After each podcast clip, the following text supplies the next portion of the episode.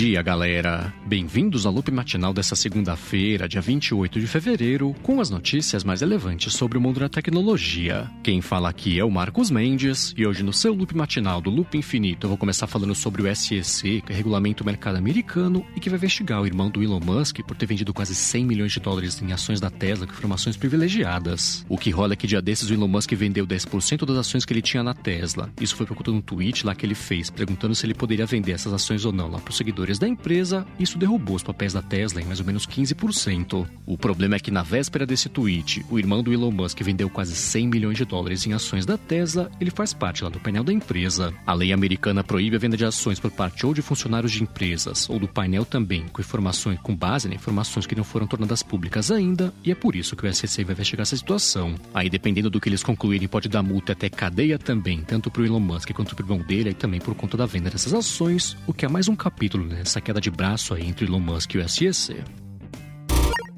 E enquanto isso, aqui no Brasil, os serviços da Apple estão um pouco mais rápidos a partir de agora com servidores novos. Ela reforçou a estrutura de servidores locais e roteamento também de informações e de consultas que ela faz com servidores de fora, então vai ficar mais rápido, coisa tipo a Siri, a Message também, né? HomeKit, coisa desse tipo. E ainda sobre as coisas do Brasil, pintou um vídeo bem bacana do Motorola Edge 30 Pro no canal do Loop Infinito no YouTube. O Nanete mostra no detalhe o design do aparelho, a câmera também mexe na câmera, ele conecta no monitor externo também para você conseguir usar o telefone naquele modo lá que ele vira um desktop e tudo mais. E ele fala de uma promoção também que você consegue aproveitar até o finalzinho do mês que vem, que você compra o telefone e ganha um fone de ouvido da Motorola e o carregador também sem fio. Então passa aqui na descrição do episódio, pega o link para o unboxing hands-on do telefone Motorola 30 Pro no canal do Loop Infinito no YouTube e se inscreve no canal se você não tiver feito isso ainda. E por último aqui das coisas do Brasil, a Receita Federal confirmou que nesse ano vai dar para usar o Pix para você pagar ou receber também restituição do imposto de renda. Essa informação veio junto da confirmação também de que nesse ano a declaração vai poder acontecer de 7 de março até o dia 29 de abril. E caso você queira saber mais sobre o imposto de renda desse ano, tem link aqui na descrição.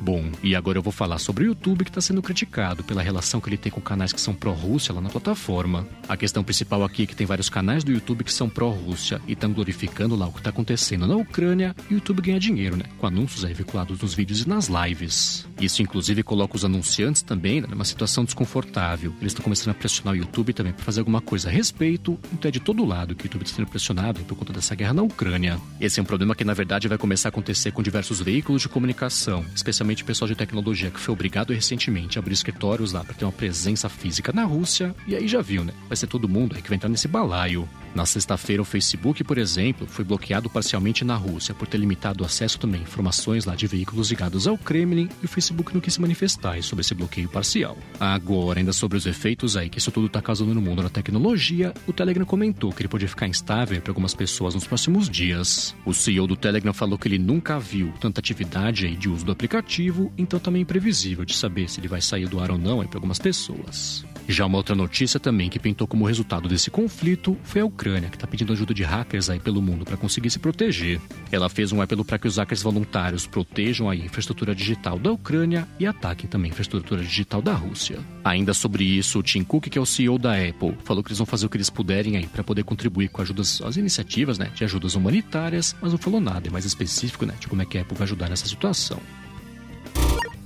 Bom, e agora a gente vai lá para a China, onde foi decidido lá pela Suprema Corte de lá que mexer com criptomoeda constitui arrecadação ilegal. Então quem for pego minerando negociando também criptomoedas pode pegar até 10 anos de cadeia e ser multado também mais ou menos equivalente a uns meio milhão de reais. E já que o assunto é dinheiro, deixa eu comentar que a plataforma Etsy anunciou que vai aumentar de 5% para 6,5% a comissão lá que ela cobra para os vendedores. A plataforma Etsy, para quem não conhece, é uma espécie do marketplace de decoração, né? tem coisa de moda também, produto artesanal e tudo mais. Eles falaram sobre isso na divulgação recente de resultados financeiros. A Etsy falou que ela aumentou tanto o faturamento quanto a quantidade de usuários ativos também na plataforma e nesse último trimestre o mercado gostou, né? De saber também que vai aumentar essa comissão e recompensou lá a empresa com aumento de quase 25% no valor de mercado. Bom, e seguindo aqui com as notícias de plataformas sociais, o Clubhouse confirmou que está liberando para o pessoal agora um jeito de conversar por texto lá nas salas de áudio. Então a ideia do Clubhouse aqui é que o pessoal escutando só uma sessão, eles podem interagir com quem estiver falando, né? ou entre si também e tudo mais, e tem que atualizar o aplicativo para essa função nova de chat por texto aparecer lá para todo mundo. Bom, e por fim aqui hoje de plataformas sociais, o WhatsApp lançou, por enquanto só no Android aqui em São Paulo, aquela seção de comércio lá para você fazer busca de locais por perto. Então, ao tocar no botão de lupa do aplicativo, tem uma seção nova lá para achar as empresas que estão por perto e aí aquela coisa, né? Pizzaria, restaurante, né? Loja, coisa para alugar carro também, né? Hotel e assim por diante. Aí, como eu disse, é por enquanto só no Android aqui em São Paulo que essa função está funcionando para todo mundo e vai levar um tempo ainda para aparecer para o iOS, né? Sem previsão também de lançamento em outras cidades.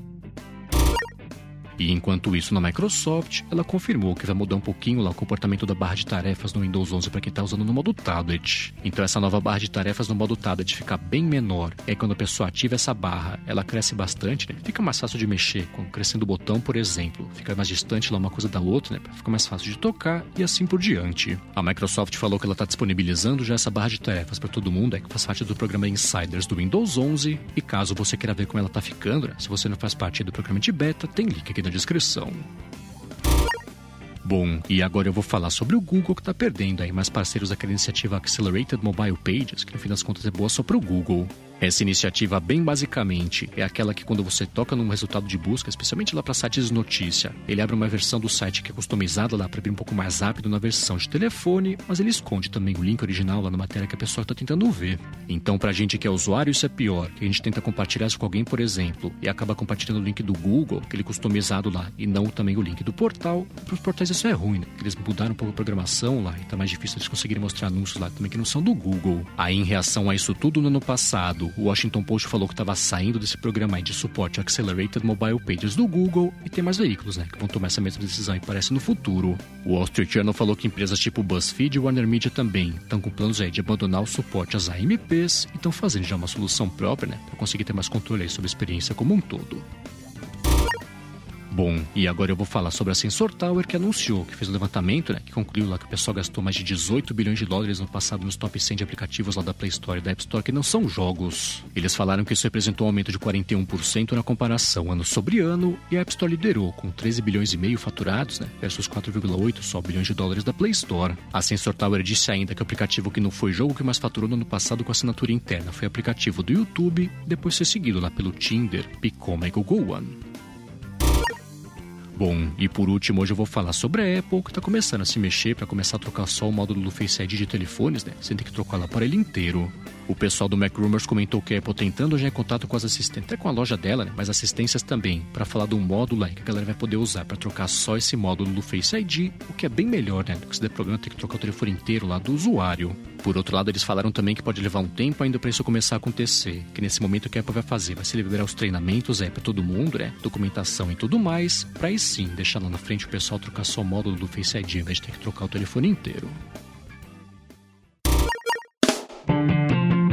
Isso aí, galera. O loop matinal do Loop Infinito vai ficando por aqui. Se você quiser se inscrever no canal do Loop Infinito no YouTube, o link tá aqui na descrição do episódio lá no loopmatinal.com, junto com os links das notícias que comentei hoje. Agora, se você tem uma empresa, um aplicativo, um podcast bacana e quiser anunciar aqui no Loop Matinal, manda um e-mail para comercial@loopinfinito.net para a gente bater um papo. Já se você quiser falar comigo no Twitter, procura por MVC Mendes que eu tô sempre por lá. Obrigado pela audiência, obrigado a quem apoia diretamente aqui o podcast no apoia.se barra Loop Matinal e picpay.me barra Loop Matinal e eu volto amanhã de manhã. Falou!